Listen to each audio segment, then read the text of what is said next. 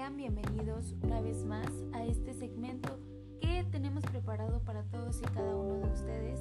Este segmento que lleva por nombre El Diario de las Emociones, en donde platicamos, comentamos de todos estos temas que van a estar relacionados con el cómo somos, cómo nos comportamos, cómo nos sentimos y básicamente todos estos aspectos que van a estar relacionados con nuestra mente y nuestra salud mental. Así que bueno, el día de hoy eh, quiero darles la bienvenida nuevamente con un tema bastante interesante, un tema que creo enfoca varios aspectos de nuestra vida. Vamos a estar hablando acerca de las relaciones afectivas. Vamos a tomar en cuenta primero una perspectiva en donde eh, pues aclaramos que las relaciones afectivas tienen un gran vínculo con la felicidad y la salud. Vamos a estar hablando pues de qué manera se relacionan y también eh, después vamos a estar comentando un aspecto muy importante, un tema que es acerca de las relaciones afectivas en las personas emocionalmente intensas y sensibles. Así que bueno, de verdad espero que les pueda gustar mucho este tema, que les pueda llamar la atención, que lo aprovechen al máximo y pues bueno, en un momento más iniciamos.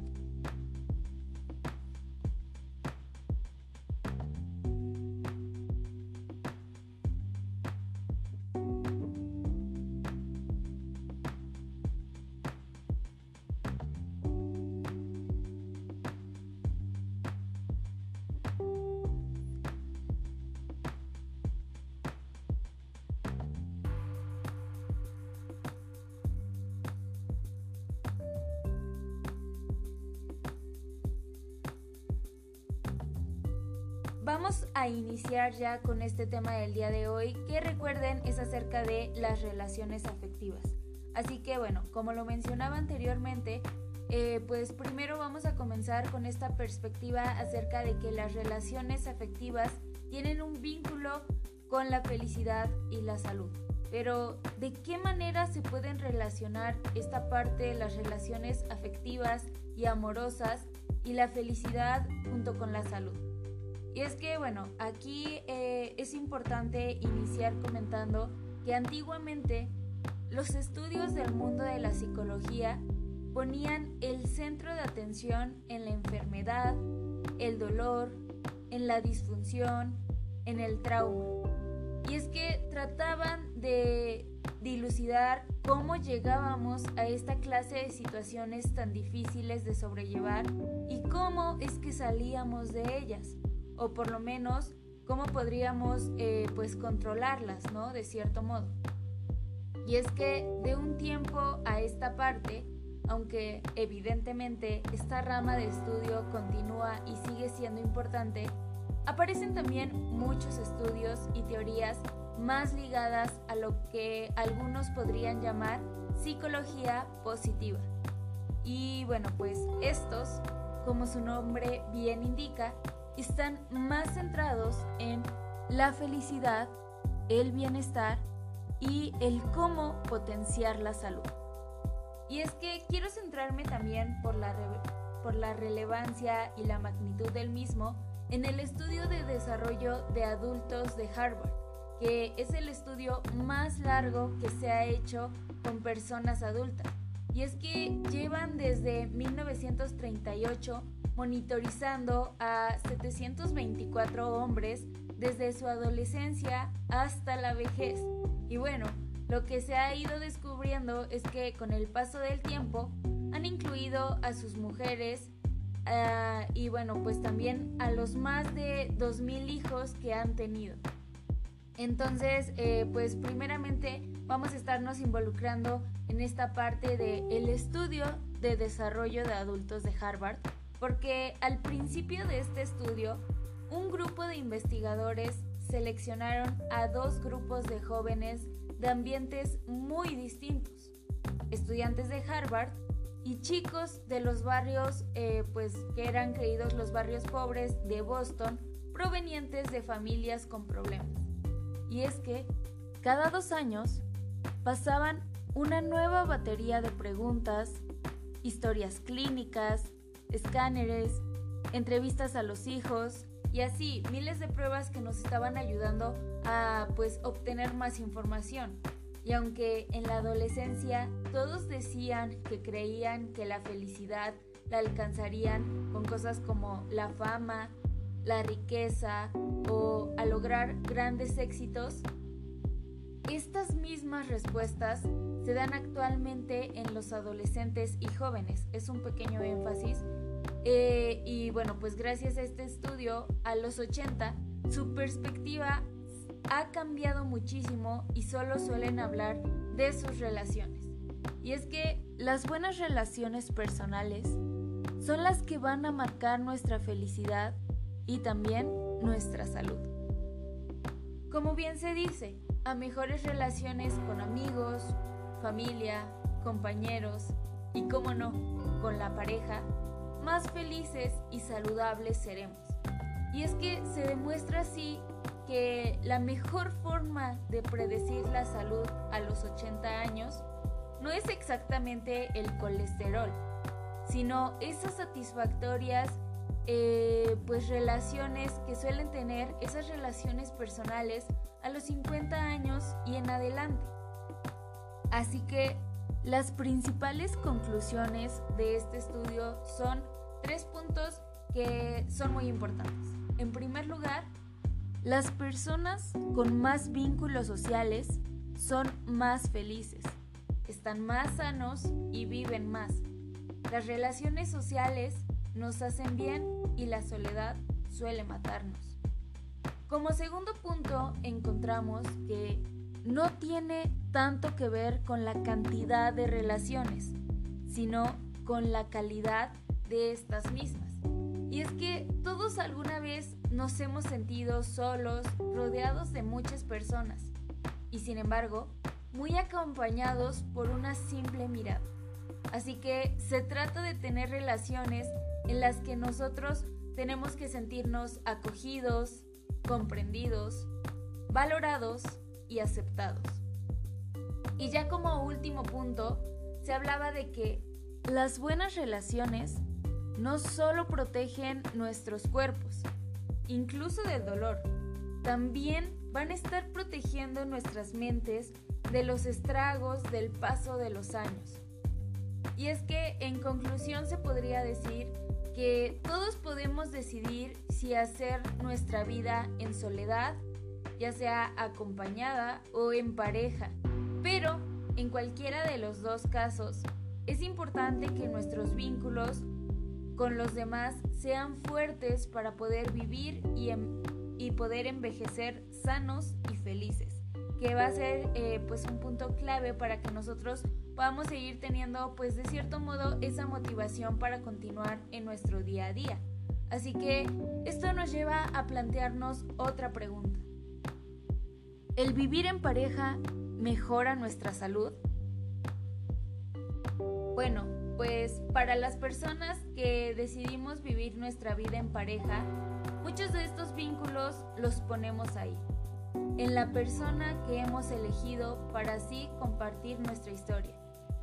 Siempre les digo a las parejas que llegan a consultarnos que uno es libre de vivir sin pareja y de tener estos vínculos muy repartidos entre amigos, familia, incluso sus compañeros de trabajo. Pero al decidir tener una relación de pareja, vamos a estar anuando muchas de estas necesidades de conexión en una sola persona.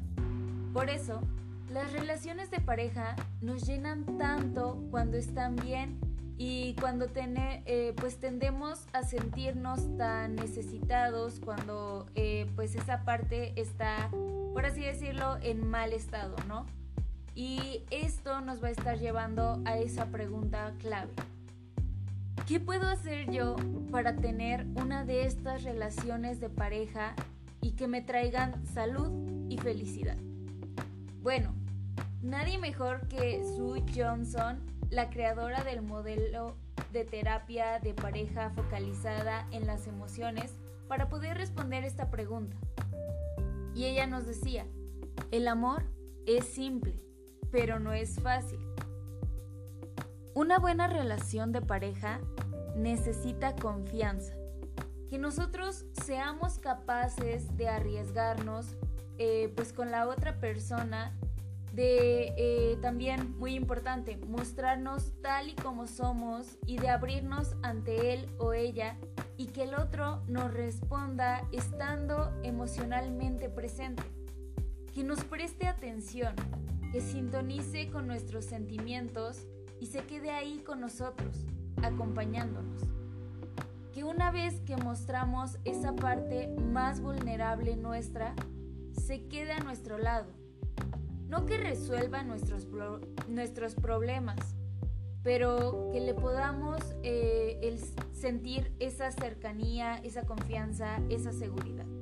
Y es que es simple estar ahí para el otro cuando nos necesite, pero no es fácil, porque el mostrarse vulnerable es un acto de valentía en los días eh, pues que se van recorriendo, ¿no?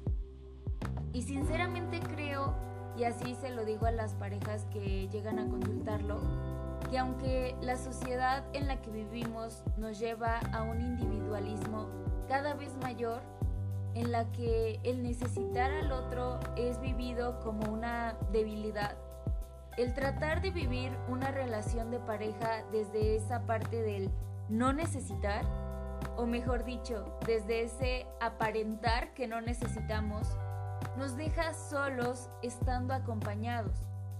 Nos deja tristes e incluso insatisfechos.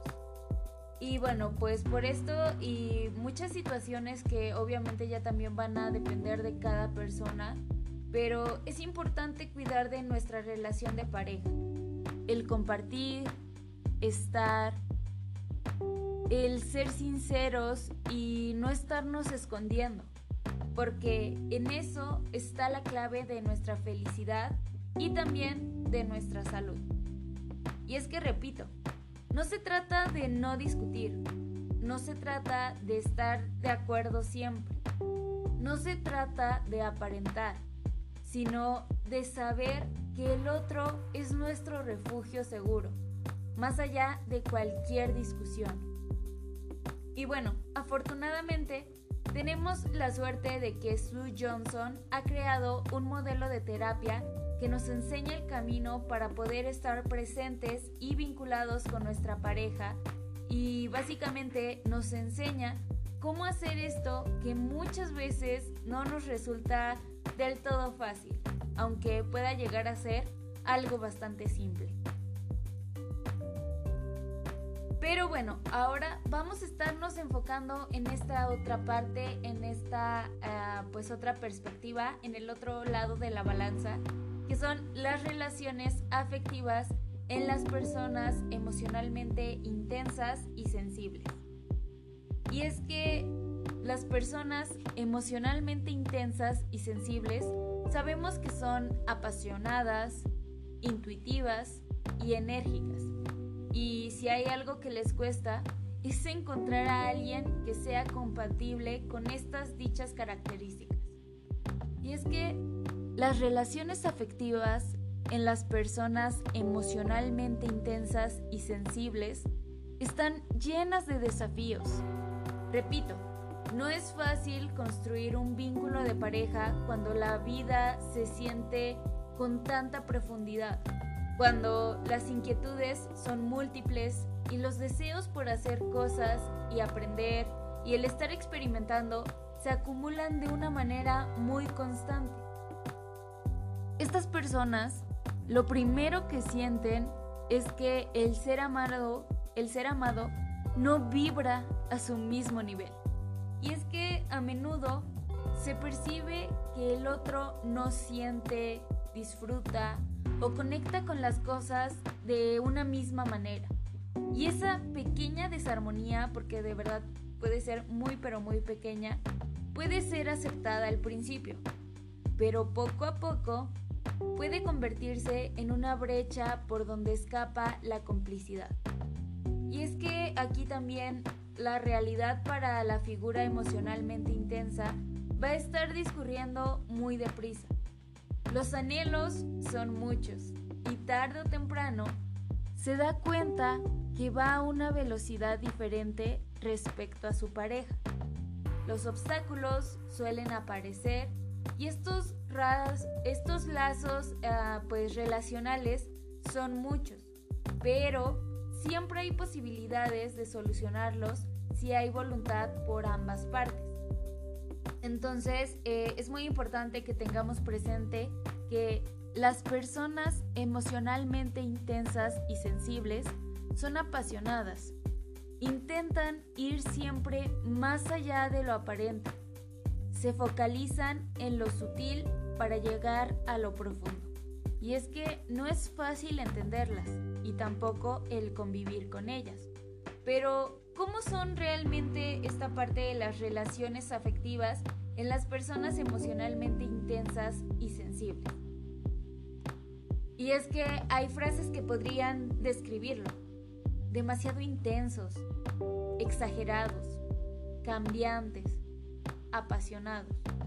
Bueno, las relaciones afectivas en las personas que son emocionalmente intensas y sensibles se llenan a menudo de epítetos a los que acaban acostumbrándose. Saben que comparados con los demás, procesan la realidad de otra manera y esto suele ocasionar disonancias, ya sea con la familia, amigos, compañeros de trabajo, todos les han comentado alguna vez los singulares que pueden resultar. Por esto mismo, cuando inician un vínculo de pareja, es común que estas particularidades en su personalidad se hagan más palpables. Asimismo, es importante señalar que este perfil está más presente de lo que nosotros pensamos y es bastante común en nuestro entorno, en nuestra población. De hecho, trabajos de investigación como los llevados a cabo en la Universidad de Vanderbilt en Tennessee y el Hospital de Massachusetts nos enseñan algo muy importante.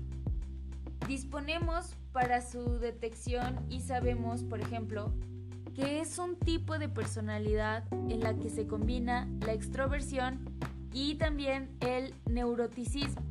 Por lo tanto, pueden ir de esa efusividad que es la más alegre a las crisis experienciales e incluso la depresión.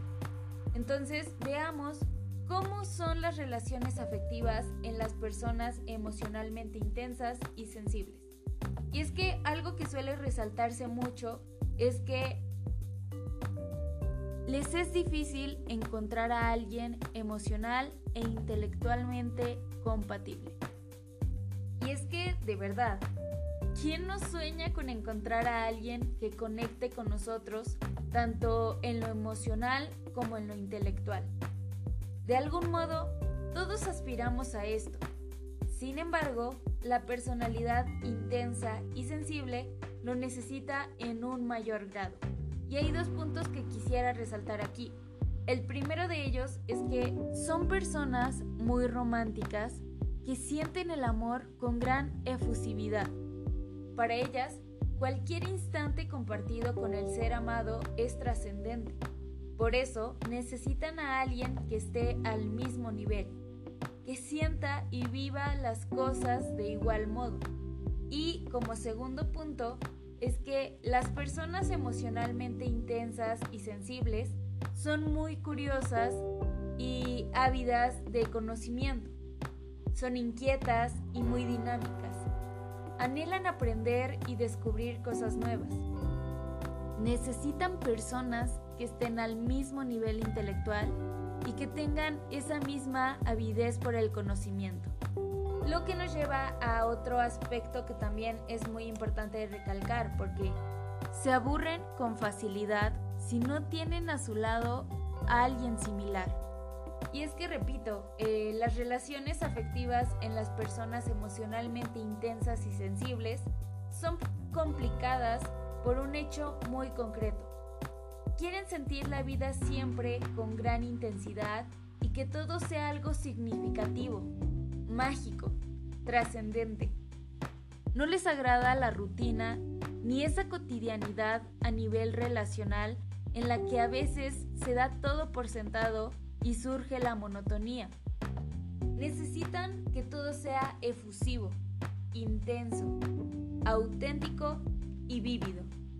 Esto hace que a veces, cuando la pareja no responde a sus necesidades, busquen la compañía de sus amistades y así, poco a poco, al descubrir que el ser amado no está en esa sincronía energética, emocional y experiencial, surge la decepción. Este otro punto que es, su pareja no entiende sus particularidades y sus altibajos emocionales. Y es que, como bien decíamos, a este tipo de personalidades les llegan a molestar los sonidos, luces o incluso los olores fuertes. Esos pequeños enfados y hasta determinados gestos de la pareja les duelen de una manera bastante intensa. Tienen dolores físicos con frecuencia, como migrañas o malestares digestivos por la clásica somatización emocional. Y es que todo esto son realidades que su pareja no entiende. Son situaciones que tal vez eh, suelen describir como exageraciones, pero que sí van a estar afectando de un modo, pues por así decirlo, bastante intenso a esta otra parte eh, de la pareja. Lo que nos lleva a este otro punto que también me parece importante recalcar, porque buscan profundidad en un modo, en un modo superficial. Y es que aquí resulta difícil amar de una manera profunda en un mundo demasiado superficial. Por ello, suelen sentirse incomprendidos y raros a los ojos de los demás. Simplemente tienen ese sentimiento de que no encajan del todo o que son bastante diferentes en muchas cuestiones en relación a las personas que forman parte de su entorno. Entonces, eh, por eso es también tan importante que si una pareja tiene estas características, la otra parte tenga esta parte de la comprensión, que sea un poco eh, pues más la parte del entendimiento, ¿no? De la empatía, del ponerte en el lugar del otro y así pues que pueda perdurar, perdurar esta clase de relaciones. Lo que nos lleva ya al último punto que es el peso de ser una esponja emocional. Y esto es importante porque las decepciones que abocan a la depresión y las crisis existenciales suelen estar relacionadas con este punto. Aquí eh, vamos a hacer énfasis a trabajos de investigación como los realizados por la doctora Eleni Aaron en el Departamento de Ciencias Psicológicas y Cerebrales de la Universidad de California. Estos eh, trabajos de investigación hablan de esa vulnerabilidad del cerebro en las personas que son muy emocionales. Y es que el mundo se procesa de una manera intensa, en especial cuando no saben ni pueden poner límites y toda emoción ajena impacta en ellos de una manera profunda. Y es que si lo notan, va relacionado con el aspecto anterior que comentábamos hace un momento, que es eh, esta parte de la, de la profundidad. Y es que si una persona de tu entorno está constantemente de mal humor, con esa como mala energía, malas vibras, es algo que tú vas a estar absorbiendo y que también te va a estar afectando en varios aspectos de tu vida. Y es que, repito, toda palabra, gesto o actitud de la pareja es leída de una manera milimétrica y esto siempre va a estar ocasionando cierto sufrimiento. Las peleas duelen de una manera devastadora, al igual que las decepciones continuadas. Y es que todas estas realidades les abocan a menudo a sufrir profundas crisis existenciales que determinan a veces en trastornos depresivos. Entonces, eh, por eso es tan importante que nosotros podamos relacionar cada uno de estos aspectos, porque podemos evitar esta clase de problemáticas, podemos evitar que una persona llegue al nivel de padecer depresión o eh, pues cualquier otra situación que ya pueda salirse de nuestras manos. Entonces, las relaciones afectivas en las personas emocionalmente intensas y sensibles son complejas. Eso es algo que tenemos muy claro y que hemos estado comentando a lo largo de este segmento. Y es que es común llegar a pensar que eso llamado amor no es para ellas, que enamorarse es sinónimo de sufrimiento.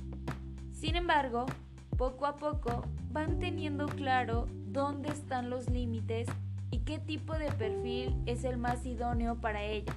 Van a ir eh, pues obviamente buscando ciertas referencias en cuanto a sus experiencias y así podrán ir determinando qué persona o qué características son buenas para ellos y cuáles no lo son. Entonces simplemente es cuestión de eso, de tener paciencia, de tal vez sí darnos una oportunidad, experimentar, pero saber marcar límites. Es algo que también es muy importante, sin importar si somos personas muy intensas emocionalmente o no lo somos. Tenemos que tener claro esos límites que suelen marcar eh, pues una relación de pareja o en general una relación ya sea con amigos, familia o con cualquier persona que forme parte de nuestro entorno. Solo ya para concluir este tema del día de hoy, queda una frase que les quiero compartir que dice así. Amar es una experiencia que siempre valdrá la pena y, tarde o temprano, llega el compañero de, de viaje idóneo. Así que bueno, pues básicamente eso sería todo por el tema del día de hoy, que de verdad espero que les haya gustado y que les pueda servir. Espero que puedan acompañarnos próximamente en otra programación, en otro segmento de aquí, el diario de las emociones. Eso sería todo de mi parte. Muchas gracias por acompañarnos, por sintonizarnos y pues bueno, cuídense mucho. Hasta la próxima.